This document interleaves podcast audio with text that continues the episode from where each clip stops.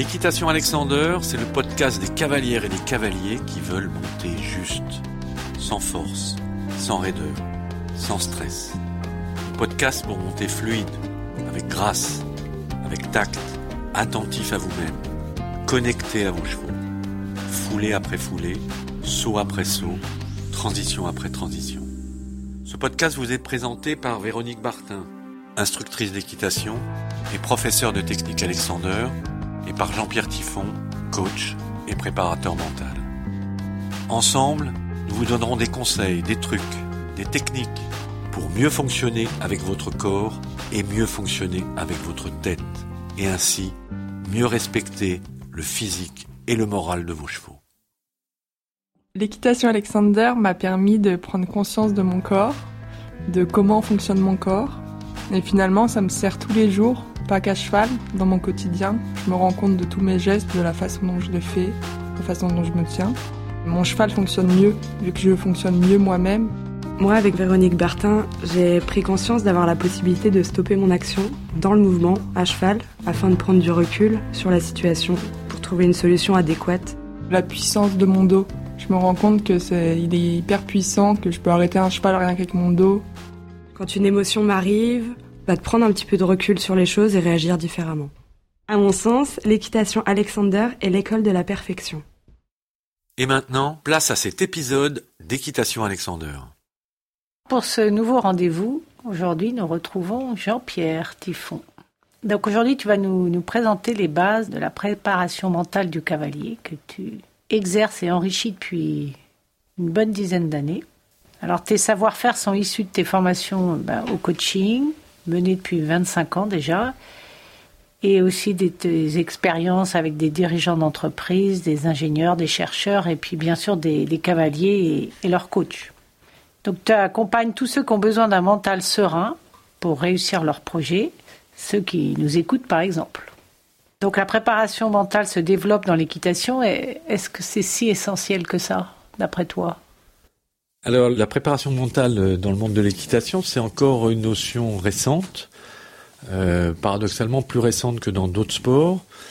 Et pourtant, moi, depuis que j'exerce dans ce milieu, je trouve que c'est encore plus nécessaire que dans d'autres sports à cause de l'interaction avec le cheval.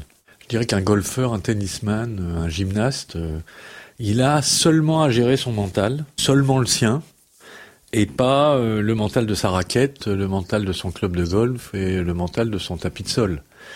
Euh, alors que nous, les cavaliers, et les cavaliers ont besoin de gérer leur propre mental et aussi celui du cheval. Parce que euh, un cavalier qui stresse, bah, il transmet du stress à son cheval et inversement. Et puis quand un cheval euh, accélère, fait un écart, euh, ça provoque des réactions, parfois des tensions chez le cavalier. Des fois, ce stress se traduit par des tensions physiques. Et ces tensions musculaires, elles vont euh, provoquer des tensions physiques dans le cheval. et au lieu de ralentir, il va tirer encore plus. Donc, je dirais que la préparation mentale, dans notre sport, me paraît encore plus importante que dans d'autres sports, puisqu'il faut euh, travailler avec euh, un être vivant, le cheval, qui a ses propres émotions, qui a son propre euh, référentiel mental. Et donc, je pense que c'est vraiment une éducation mentale qu'il faut développer chez les cavaliers. Donc, on peut dire que l'équitation fait travailler le mental du cavalier, alors? Bah, L'équitation et le cheval, oui, ça fait travailler le mental et l'émotionnel des cavaliers. Je, je, dirais même que si les cavaliers le font, euh, c'est parce que ça leur provoque des émotions. Euh, parce qu'ils ont des sensations qu'ils n'ont pas ailleurs, parce qu'ils ont euh, à composer avec euh, des peurs, des réactions, des envies, du plaisir. et donc c'est toute la richesse de l'équitation, c'est que justement que ça stimule notre mental. Alors ça stimule en, en bien, mmh. mais ça peut aussi le stimuler, je dirais, mettre les gens dans la difficulté. Donc le cheval, c'est pour moi quasiment le premier coach mental du cavalier.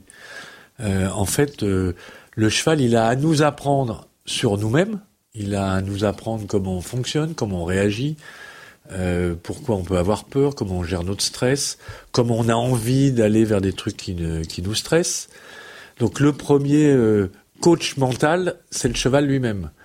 Et à partir de ce moment-là, bah, je veux dire, notre, euh, notre travail avec le cheval, il est encore plus intéressant. D'accord. Et tu peux nous donner euh, des exemples un peu plus plus détaillé de là où le cheval peut être un, un coach mental finalement pour le cavalier?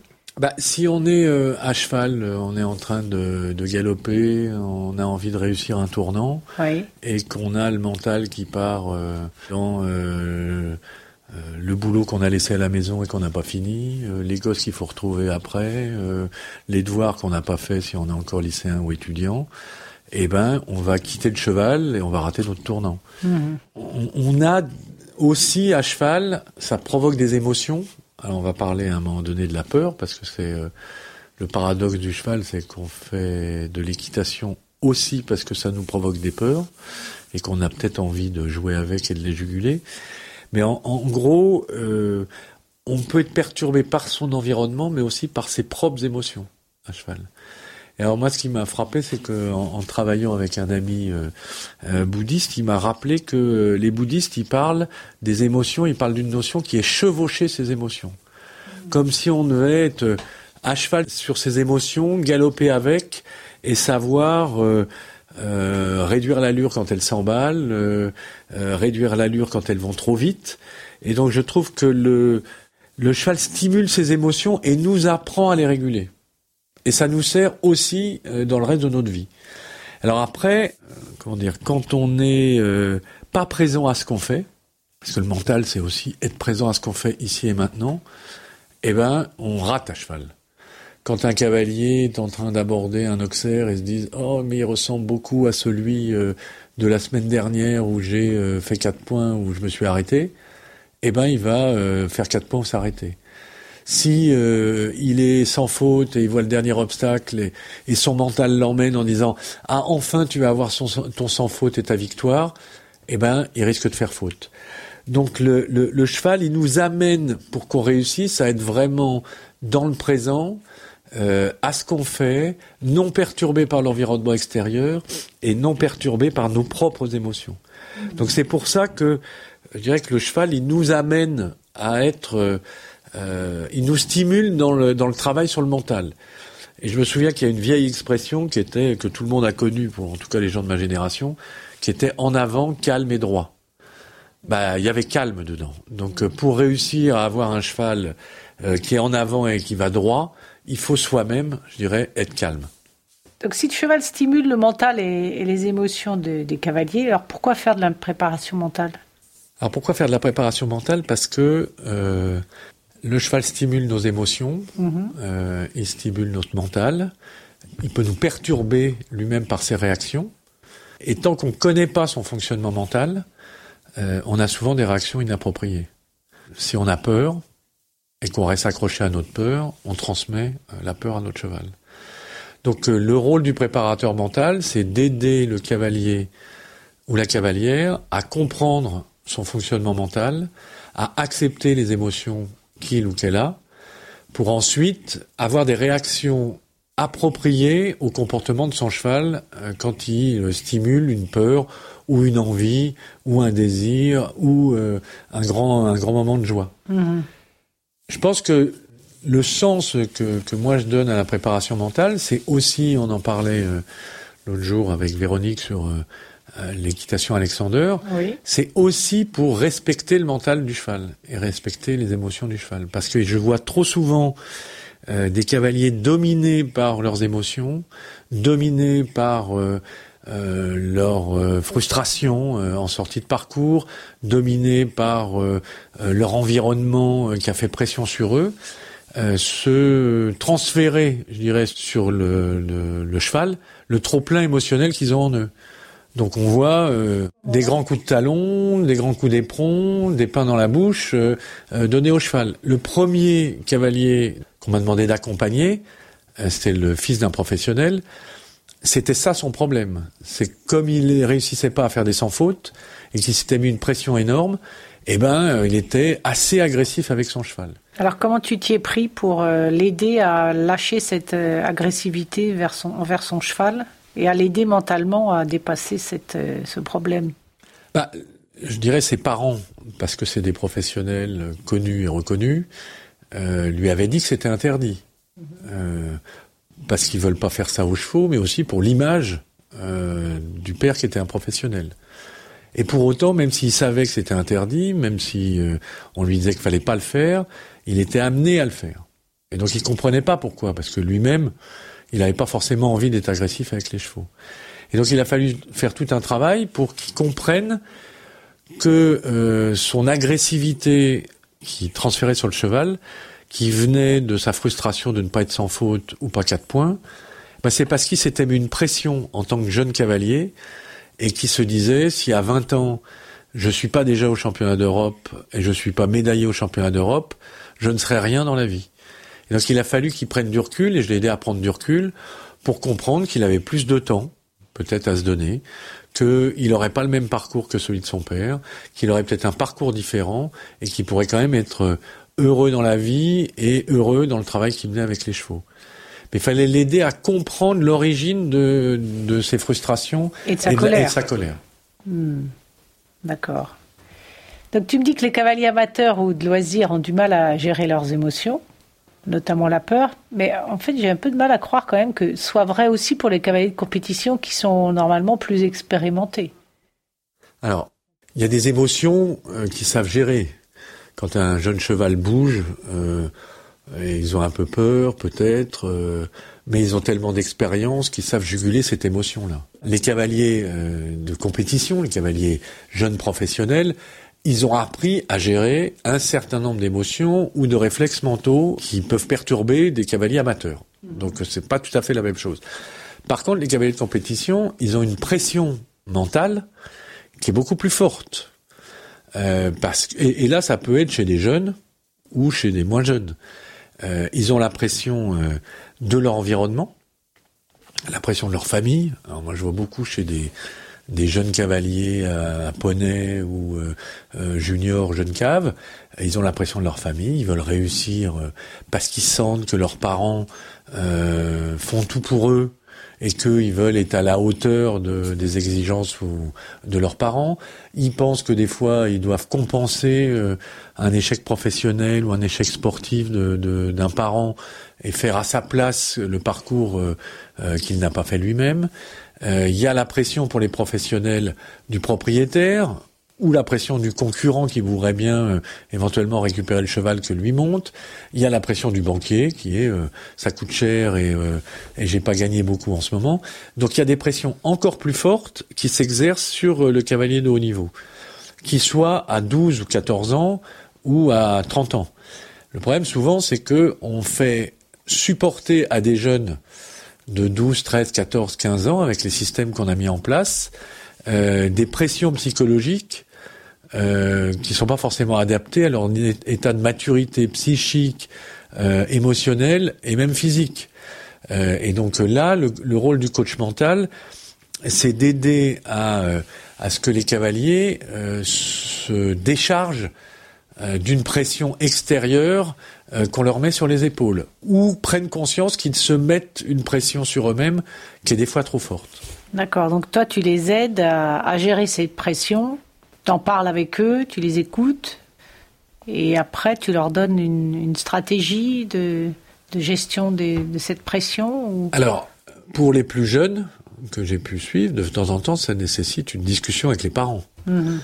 Parce que euh, les parents peuvent inconsciemment exercer une pression sur leurs enfants. Euh, et les parents, des fois, ne sont pas conscients que leurs enfants euh, euh, sont sous la pression de ce qu'ils veulent, ce qu'ils espèrent pour eux. Donc je peux aider le, le jeune à travailler euh, sur son propre projet, euh, mais de, de, temps en temps, je suis obligé d'intervenir pour qu'il y ait un dialogue euh, avec les parents, pour que les parents prennent conscience de la pression que les enfants ont sur leurs épaules. Donc, par exemple, je pense que certains jeunes quand tu rajoutes euh, la pression de la performance scolaire, la pression de la performance euh, sportive, euh, ça peut être très dur pour eux, et donc ils peuvent aller vers des échappatoires, euh, l'alcool, la drogue, euh, qui sont pas forcément euh, des bonnes voies pour eux. Et je pense que c'est moins cher de travailler avec un préparateur mental que de travailler avec un dealer pour s'approvisionner toutes les semaines. Donc ton premier outil, Quand tu commences un, travail de, préparation ou de suivi de préparation mentale avec un athlète ou un cavalier, ton premier outil, c'est quoi? Le premier outil, c'est d'écouter les gens. Euh, alors ça paraît euh, basique, mais écouter, c'est rare. Et être écouté, c'est souvent rare. Et donc le, boulot d'un coach, tel que je m'y suis formé, c'est d'écouter les gens pour les aider à progresser eux-mêmes dans la compréhension de ce qui peut leur arriver, mais écouter de manière attentive, mais sans projeter sur lui nos propres visions du monde. Parce que c'est ça qui est compliqué. C'est-à-dire que on entend quelqu'un qui nous dit j'ai tel problème, euh, et on se dit bah sa place, je vois pas pourquoi euh, c'est un problème. Donc t'écoutes, t'as une écoute neutre. Alors j'ai une écoute attentive et neutre.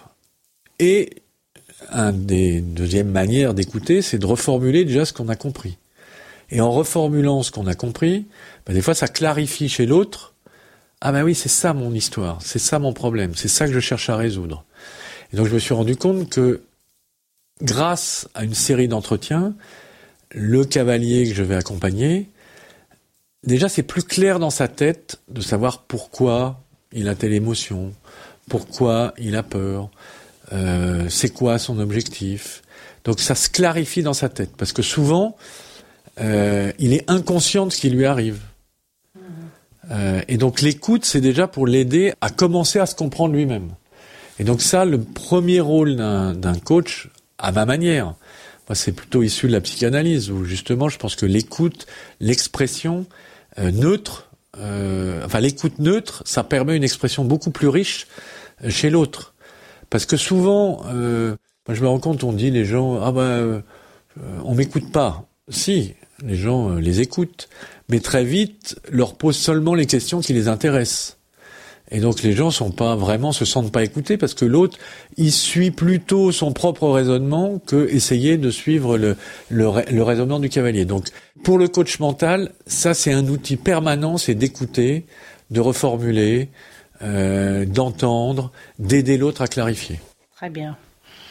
Et puis tu as un autre outil d'intervention qui est plutôt l'analyse, ou de proposer des outils qui vont l'aider à performer. Alors, je dirais le fil conducteur, si j'écoute, c'est pour que le cavalier se comprenne mieux, se connaisse mieux. Un autre moyen de se connaître, et ça je l'ai tiré de la, de la programmation neurolinguistique, c'est que je pense que pour les cavaliers, ça c'est des outils plus opérationnels, savoir si on est plutôt visuel ou plutôt auditif, si on est plutôt euh, dialogue intérieur ou plutôt euh, kinesthésique, c'est très important. C'est-à-dire que par exemple, vous avez des, cavaliers qui vont être euh, perturbés par des choses qu'ils voient, ou des cavaliers qui vont être perturbés par des sons qu'ils entendent. À l'inverse, vous avez des cavaliers qui vont être motivés et entraînés mentalement par ce qu'ils voient. Donc il faut aider le cavalier à comprendre qu'est-ce qui va l'aider dans ses sens et qu'est-ce qui va le perturber?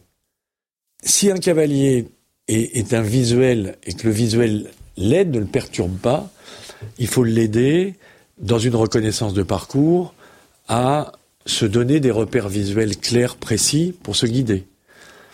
En CSO, ça peut être euh, les fagnons de tel obstacle.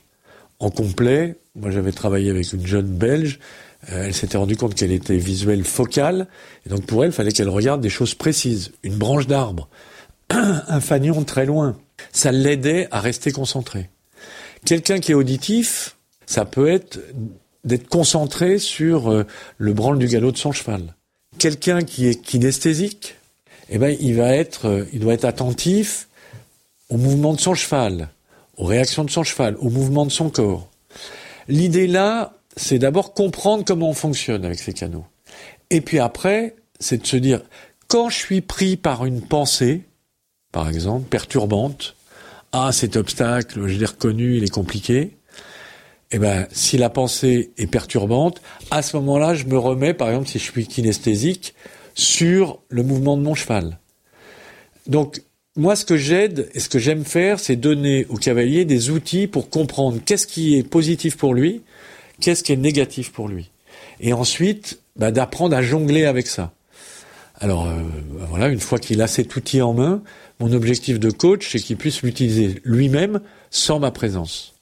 D'accord, donc tu le rends autonome et après c'est des éléments ressources qu'il va chercher quand il est à l'entrée de la piste ou sur la piste ou dans des moments où il se sent un peu plus euh, fragilisé. Ça, c'est un objectif, euh, je dirais, dans, ma manière de faire et puis dans ce qu'on m'a transmis de la part des, des grands coachs avec lesquels j'ai travaillé, c'est que euh, faut rendre notre interlocuteur autonome, indépendant. Faut surtout pas faire tourner la montre en disant il va me payer 40 leçons sur trois ans. Non, faut essayer de le rendre le plus vite possible autonome. En gros, le coaching, mental, c'est une école de la liberté, c'est rendre l'autre libre, conscient de ce qu'il fait, pourquoi il le fait, et libre de son coach. Tout à fait, ça c'est important pour euh, rendre les, élèves libres d'apprendre. Libres d'apprendre par eux-mêmes. Par eux-mêmes. Et donc justement, euh, il y a aussi un autre euh, outil que tu utilises qui est la, méthode MBTI. Donc ça c'est en complément avec le, le VACO, là, le visuel auditif kinesthésique alors c'est quoi le MBTI À quoi ça sert pour la préparation mentale?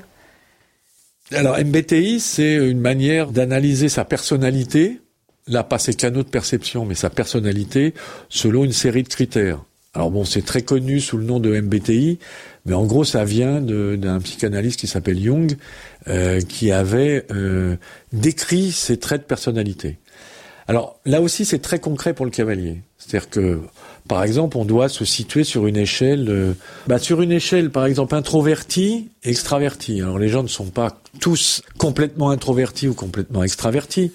Parce qu'un complètement introverti, euh, il n'arrivera même pas euh, jusqu'à un club, il restera chez lui, enfermé chez lui. Mais c'est important de comprendre quelle est notre dominante. Quelqu'un qui est introverti, par exemple, c'est quelqu'un qui a besoin de se motiver par lui-même. Euh, qui peut être perturbé par le regard extérieur, qui peut être euh, en difficulté s'il sent le regard et la pression des autres. Donc celui-là, s'il est introverti, il sait qu'il va avoir besoin d'un moment pour s'isoler, pour se reconcentrer tout seul. L'extraverti, par contre, lui, la présence des autres, le soutien de son coach, la présence de sa famille, d'amis, voire du public, c'est quelque chose qui va le stimuler.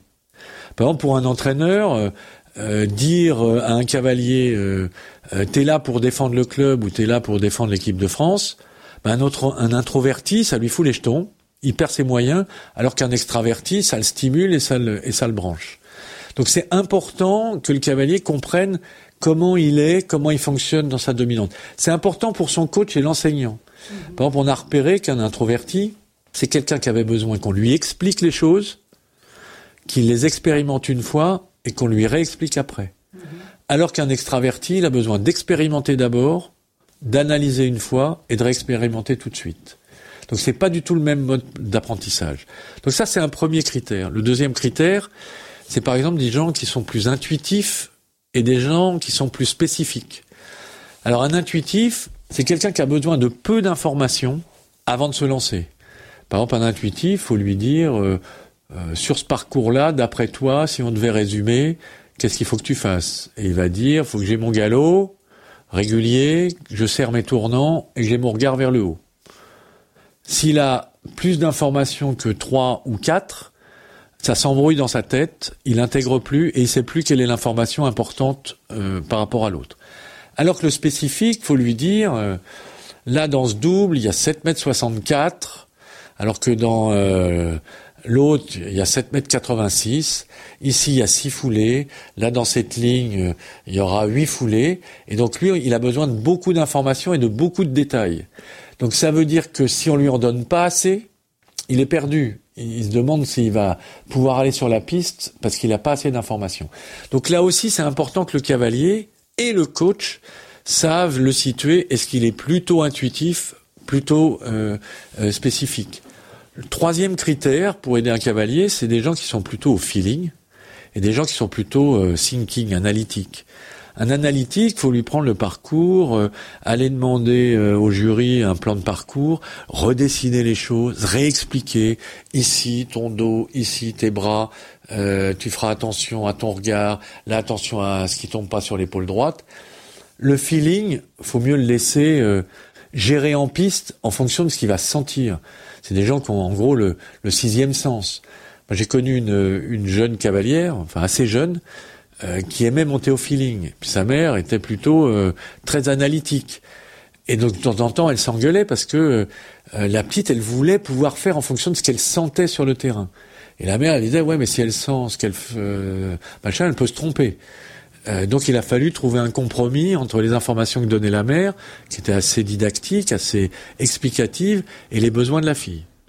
Voilà, ça c'est un troisième critère. Quatrième critère, pour des cavaliers, il, est intéressant, c'est aussi euh, des cavaliers, on les appelle les judges, c'est des gens qui ont besoin de programmer leur journée. À 8 heures, je fais ça, à 9h30, je ferai ça, à 10 heures, je fais ça, à 11 heures, je rentrerai en piste, machin. Donc eux, faut leur programmer leur journée.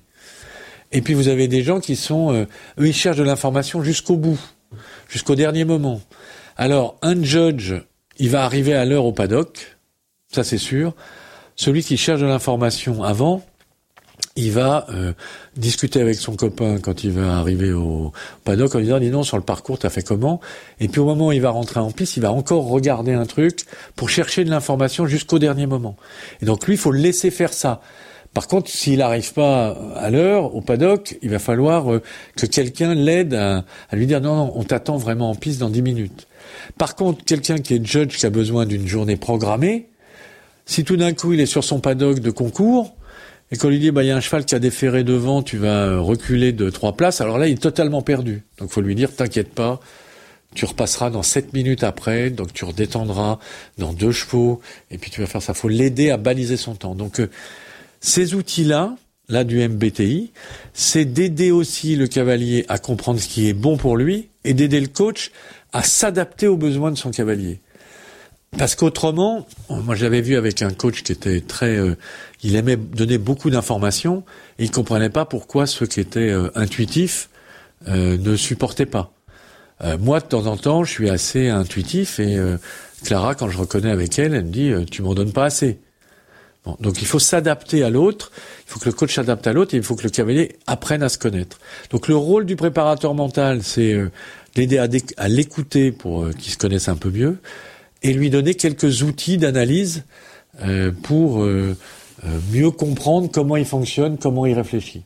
Donc dans ces outils d'analyse que dans les stages cavaliers idéal qu'on organise ici à la Vidauderie, c'est ce que tu leur fais faire à, tes stagiaires. Et d'ailleurs ils adorent ça que ils, ont l'impression ils reviennent et puis ils ont l'impression de mieux se, se connaître. Mais il y a aussi un outil qui est important, c'est ce qu'on appelle la détermination d'objectifs. Donc ça, ça complète un peu le, VACO et le MBTI. Tu peux me donner un exemple précis de à quoi sert une détermination d'objectifs euh, pour ma compétition de dimanche prochain, par exemple? Bah, Ça sert euh, aussi bien pour une compétition euh, que pour une leçon. En fait, on n'est pas habitué dans notre culture et dans notre éducation, dans notre pédagogie, à travailler par par objectif. Or, euh, si on n'a pas d'objectif, c'est vachement dur de s'évaluer, c'est vachement dur de savoir si on a progressé. Donc je pense que c'est très important de pouvoir travailler sur des objectifs. Euh, je pourrais le préciser, qu'ils doivent être assez atteignables, ils doivent être positifs. Mais alors par exemple, euh, un cavalier qui veut se préparer à une compétition la semaine prochaine, souvent je vais l'interroger, il va me dire je veux être sans faute ou je veux gagner. Je dis oui, mais tu veux être sans faute d'accord, mais si ton cheval trébuche, euh, ça sera peut-être pas de ta faute qu'il fasse la barre, mais tu auras fait la barre. Et puis euh, tu vas peut-être vouloir gagner, mais s'il y a un foudin qui monte moins bien que toi, euh, mais qui va vendre du cul dans la plaine et qui te bat, bah auras perdu et ça sera peut-être pas forcément toi qui auras mal monté. Donc moi j'aide le cavalier à se fixer des objectifs qui dépendent de lui, qui vont le faire travailler lui, qui vont le motiver lui. Il faut que l'objectif il soit motivant. Et une fois que les cavaliers ont des objectifs, alors ça peut être sur une compétition, ça peut être sur une saison ou une demi-saison. Oui, ça peut être des, objectifs euh, pour établir une échelle de progression. C'est pas que pour dimanche prochain. C'est pas que pour euh, dimanche prochain, mais euh, moi je travaille avec des avec des cavaliers qui ont l'ambition demain d'être cavalier olympique, mais ils ont des étapes avant. Et donc, faut arriver à dire, bah, là, cette année, tu travailles chez tel cavalier. Euh, c'est quoi ton objectif de progrès? Euh, Qu'est-ce que tu veux atteindre? En quoi tu veux avoir progressé? Alors sur euh, ton mental, sur ton physique, sur ta manière d'être à cheval, sur voilà. Donc c'est donner à l'autre des repères. Travailler par objectif, évaluer les gens positivement, ça veut pas dire être faible. C'est dire aux gens, bah voilà, l'objectif que tu veux atteindre, quels moyens tu te donnes. Parce que très souvent, en travaillant sur un objectif, on se rend compte que le cavalier, il y a des obstacles sur sa route qu'il n'a pas anticipé. On va dire à un cavalier, bah oui, euh, tu veux euh, être au top au moment du championnat, ok, mais si tu es au top, peut-être que le cheval sera vendu. Est-ce que tu assumes le fait que si tu es très bon dans le championnat, derrière le cheval sera vendu Il eh ben, faut qu'il le sache parce que si jamais ça lui trotte dans la tête inconsciemment que s'il va au championnat et qu'il le fait bien, mais qu'il ne se l'est pas clarifié dans sa tête, bah, il risque de rater son championnat, parce qu'en fait, inconsciemment, il sait bien, mais il ne se l'est pas avoué, que s'il est bon au championnat, il peut perdre ce cheval. Donc en fait, se fixer un objectif, ça, aide à, rassurer, en fait, aussi. Bah, ça aide à deux choses. Ça aide à rassurer, mais ça aide aussi à stimuler. Parce que avancer sans objectif, moi je vois beaucoup de cavaliers, ils sont dans un truc de progression, mais ils ont une espèce de grande ambition lointaine, mais ils n'ont pas de chemin de progression. Il n'y a rien de plus démotivant que d'avancer sans savoir si on a progressé par rapport à son objectif. Mmh. Et si on n'a pas fixé un objectif, on est incapable d'évaluer sa progression. Donc dans l'autonomie du cavalier, c'est de l'aider à ce qu'il ait des objectifs clairs, que ça soit les siens. Les siens. Ça, dans le travail d'écoute, c'est est-ce que c'est ça ton objectif? Ah ben non, ça c'est l'objectif de mes parents. Ah ben non, ça c'est l'objectif de ma femme. Ah ben non, ça c'est l'objectif de mon propriétaire. Ah ben ça c'est l'objectif de l'entraîneur de l'équipe de France. Mais toi, ton propre objectif, ce qui va te motiver toi, ce qui va te permettre d'avancer toi, c'est quoi? Et par exemple, il y a des gens qui ont des remises en cause. Euh, un des cavaliers avec qui j'avais travaillé, eh ben, il s'est rendu compte que les objectifs qui s'étaient mis en termes de compétition, bah, à ce stade de sa vie, ça pouvait plus le motiver parce qu'il s'était mis des objectifs tellement hauts qu'il pourrait pas les atteindre. Et en renonçant à ça, il a découvert qu'il pouvait avoir un autre objectif, c'est devenir coach de cavalier. Et il avait la banane quand il le faisait, quand il reconnaissait, il avait une grappe de gens autour de lui, et on le sentait motivé. Donc des fois, évaluer son objectif et, et analyser pourquoi on est bloqué sur un certain chemin, ça permet de prendre un autre chemin qui est des fois plus motivant et peut-être qu'après avoir été coach, il va revenir vers le haut de compétition. Alors Jean-Pierre, de plus en plus souvent, euh, tu utilises le travail des chevaux en liberté pour faire progresser mentalement tes cavaliers. Alors comment tu t'y prends? Tu peux nous expliquer une séance euh? Alors, le paradoxe, c'est que moi j'ai fait de la préparation mentale pour des cavaliers de compétition de loisirs sans utiliser cet outil. Mhm. du travail du cheval en liberté. Et puis en parallèle, on me demandait dans des entreprises de faire travailler des dirigeants euh, des cadres euh, avec les chevaux parce que ça révélait beaucoup de choses sur eux. Puis à un moment donné, je me suis dit, mais c'est bizarre, c'est un outil formidable, le travail du cheval en liberté, pour faire prendre conscience à des managers, à des dirigeants d'entreprise, de leur mode de fonctionnement mental et émotionnel, et je pas pour les cavaliers. Alors, comment je m'y prends? En gros, je suis pas là pour apprendre à faire travailler un cheval en liberté. Je suis là pour aider le cavalier à prendre conscience de l'impact que son état physique, émotionnel, mental va avoir sur le cheval. Hmm. C'est-à-dire que, en gros, il y a certains cavaliers, même de haut niveau, quand j'ai fait travailler avec un cheval en liberté, ils découvrent tout d'un coup que euh, l'état de stress dans lequel ils sont rentrés quand ils sont au milieu du manège, eh ben, euh, se répercute sur le cheval. Ou bien ils vont avoir euh, découvrir que quand ils sont tout mous parce qu'ils viennent d'avoir leur, euh, leur téléphone et qu'ils sont en train de le ranger, le cheval s'est déconnecté. Ils vont se rendre compte que la tonalité de leur voix, l'énergie qui émane d'eux, va faire que le cheval euh, euh, étend son allure ou bien se stresse. Ils vont découvrir que le cheval, c'est le miroir grossissant d'eux-mêmes. Et donc ça, c'est très intéressant parce que les cavaliers, quand ils sont à cheval, on leur raconte qu'il y a un impact de leur mental, de leurs émotions sur le cheval. Mais en gros, ils peuvent se dire que c'est un peu du pipeau. Là, ils découvrent qu'à pied, à 3 ou 4 mètres de distance, ou 5 mètres de distance, leur manière d'être et en changeant leur manière d'être, ils vont changer la manière de fonctionner de leur cheval. Donc je trouve que c'est un outil puissant pour que les cavaliers apprennent à réguler leurs propres émotions. Donc là, pour reprendre le précepte des bouddhistes, l'important c'est de chevaucher ses émotions. À pied et à cheval. À pied et à cheval, ça ne veut pas dire les nier ces émotions. Ça ne veut pas dire s'interdire les avoir.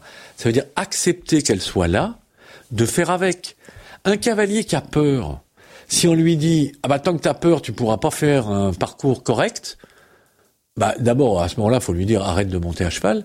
Faut mieux plutôt lui dire t'as peur, ok, accepte que t'es peur, pars avec ta peur, mais lui laisse pas toute la place. Voilà, fais ton parcours. T'as un peu peur, c'est pas grave. C'est comme euh, voilà, c'est un petit bout de toi qui a peur, mais le reste est motivé, a envie, peut y aller. Voilà, accepter ses émotions, euh, savoir jouer avec, euh, c'est vraiment ça un des objectifs du, coaching mental. Alors justement par rapport à la peur, parce que la préparation mentale, c'est aussi parce que les gens, euh, qui se l'avouent ou pas, ont des peurs. Peur de tomber, peur de mal faire, peur d'être regardé ou jugé. Donc là, tu nous as donné plein d'outils de, connaissances, il y a aussi le, travail en liberté, mais euh, avec la peur comment tu t'y prends pour aider les gens à dépasser ou à chevaucher leur peur, justement? Qu'est-ce que tu peux nous dire? Parce que je crois que 8 cavaliers sur 10 euh, ont peur? Après, ils arrivent à l'accepter ou pas, mais ou à les dépasser. Mais alors, un cavalier qui vient me voir et qui me dit j'ai jamais peur, je le crois pas, parce qu'il a forcément toujours quelque chose. Même s'il monte très bien, il peut avoir peur de gagner, il peut avoir peur euh, d'autre chose, mais la peur fait partie des émotions euh, de l'être humain. Euh, donc déjà, faut l'entendre et essayer de voir avec lui pourquoi il me dit qu'il n'a pas peur. Puis l'autre truc, c'est heureusement que les cavaliers ont peur de temps en temps, parce qu'autrement ils se mettraient dans des situations totalement folles. Je veux dire, si on n'a pas peur, on va se, mettre dans des situations de risque euh, démesurées. Donc la question c'est euh, à quel niveau on a peur et comment on, peut travailler avec cette peur? Alors d'abord, le, premier truc, c'est qu'il faut que les enseignants et les coachs respectent la peur de leur cavalier. Parce que dire oh non mais tu peux pas avoir peur, t'es tombé mais tu vas quand même pas avoir peur, vas-y remonte, en niant l'émotion de l'autre du style si t'as peur, t'es pas digne d'être cavalier. Euh, ça, ça s'ancre chez les cavaliers. Et moi, j'en ai beaucoup que je récupère, je dirais, euh, et qui ont des choses qui leur reviennent d'il y a longtemps, une chute un peu emmerdante, euh, une vraie peur qu'ils ont eue, euh, qui n'a pas forcément eu des conséquences très graves, mais ça leur a fait très peur. Et donc là, le premier boulot, c'est de remonter à la source. Si des cavaliers ont eu peur, alors moi j'utilise euh, une technique qui est la technique Tipeee pour essayer d'aider des cavaliers qui ont eu une peur liée à un accident, liée à une situation très stressante, bah, de se détacher de ça.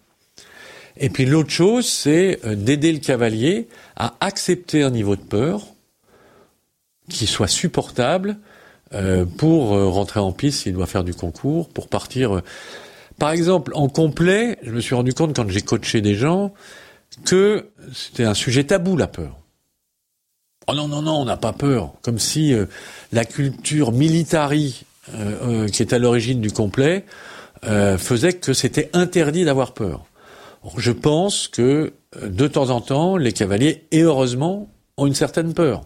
Et ça leur permet de se dire comment je vais, parce que cet obstacle est impressionnant, comment je vais pouvoir le gérer. Donc le boulot, c'est si les peurs sont ancrées, c'est de faire un travail pour que le niveau de pression de cette peur descende, et là, c'est la technique de Tipeee. Et après, la technique, c'est accepter de faire avec et euh, se dire. Moi, j'avais un, ami coach qui m'avait euh, euh, dit la peur, c'est comme si un petit oiseau qui fait quoi quoi et que t'as sur l'épaule. Bah, si tu dis non, je dois partir en concours sans avoir peur, comme si t'envoyais l'oiseau promener, tu rentres en piste et ben à un moment donné au milieu de ton parcours, l'oiseau va venir se poser sur ton épaule et là tu es au milieu du double et la peur va t'arriver. Donc il faut mieux accepter de faire un parcours avec un certain niveau de peur, mais de se dire qu'on a d'autres sources. Quand on a peur, on peut avoir de la volonté, on peut avoir de l'envie, on peut avoir du courage, on peut avoir de l'expérience, on peut avoir euh, euh, de la motivation. Et ça, ça vient composer avec la peur, ça vient équilibrer la peur. Donc par exemple, si, si j'ai peur d'aller faire mon parcours et puis que tu m'as enseigné que mon élément ressource en vaco, c'est de regarder euh, un point très précis ou le chêne au bout de la carrière, je vais réussir à faire mon parcours en gérant ma peur de cette façon. C'est tous les outils que tu as expliqués tout à l'heure qui peuvent entrer en, jeu à ce moment-là. Bah, en entrée de piste, si euh, euh, je suis quelqu'un de visuel, bah, je vais regarder quelque chose qui me calme, qui me motive, euh, qui m'apaise et qui me font penser à autre chose. Le problème de la peur, c'est que ça engendre souvent un espèce de scénario qu'on se met en tête. Oh, aujourd'hui, je vais pas réussir. Ou oh, aujourd'hui, mon, cheval, il a pas l'air très bien. Donc la question, c'est d'arrêter ce scénario, pas en se disant, ce que moi j'appelle ça la double peine, ah t'as peur et t'es vraiment con d'avoir peur, parce que là, on renforce le truc plutôt que de le dompter. Non, l'idée, c'est de se rebrancher sur autre chose. On va dire, ok, j'ai peur, mais là, quand je regarde cet arbre, quand je caresse mon cheval, quand je bois un truc d'eau, ça me fait sortir du scénario noir dans lequel je suis en train de m'enfermer. On parle beaucoup de la peur, mais le désir de gagner peut être une émotion aussi difficile à, juguler. Si je veux absolument gagner, je risque de faire des fautes. Si je suis complètement dominé par mon envie ou ma jalousie vis-à-vis de l'autre, qui a le meilleur cheval, et je vais essayer de faire... Si on a une émotion trop forte, dans un cas c'est la peur, mais là le désir peut être une émotion trop forte. Et donc on va euh, faire deux fautes parce qu'on a voulu absolument gagner et on a galopé comme un fou sur le euh, sur le barrage. Donc le désir peut être aussi une émotion compliquée euh, à gérer. Il n'y a pas que la peur. D'accord. Donc la préparation mentale, c'est un peu comme la préparation musculaire ou physique. C'est ça demande de l'entraînement, des connaissances, et on doit faire des exercices. Et c'est accessible à tout le monde. Et en faisant ces exercices, on applique cette ta méthode, enfin cette méthode, mon boulot, c'est de donner quelques outils, euh, d'écouter le cavalier pour qu'il comprenne lui-même, c'est de lui donner quelques outils pour qu'il puisse euh, avancer, mais c'est d'être autonome. Euh, c'est de pouvoir lui-même s'entraîner mentalement, considérer que son cheval va l'aider à vivre des situations qui vont mettre en jeu des émotions nouvelles qu'il n'avait pas vues et vont le faire progresser. Mais mon boulot aussi, comme coach mental, c'est vraiment d'aider les coachs et les enseignants à eux-mêmes s'adapter à leur cavalier et à gérer leurs propres émotions. Parce que moi, je me suis rendu compte que de temps en temps, un coach, consciemment ou inconsciemment, il rajoute des fois de la, de la pression à son élève, sans s'en rendre compte. Et donc, c'est de l'aider à prendre conscience que lui-même doit gérer ses propres émotions pour se mettre au service de son cavalier et aider à s'adapter, à adapter son message en fonction de la psychologie de son cavalier.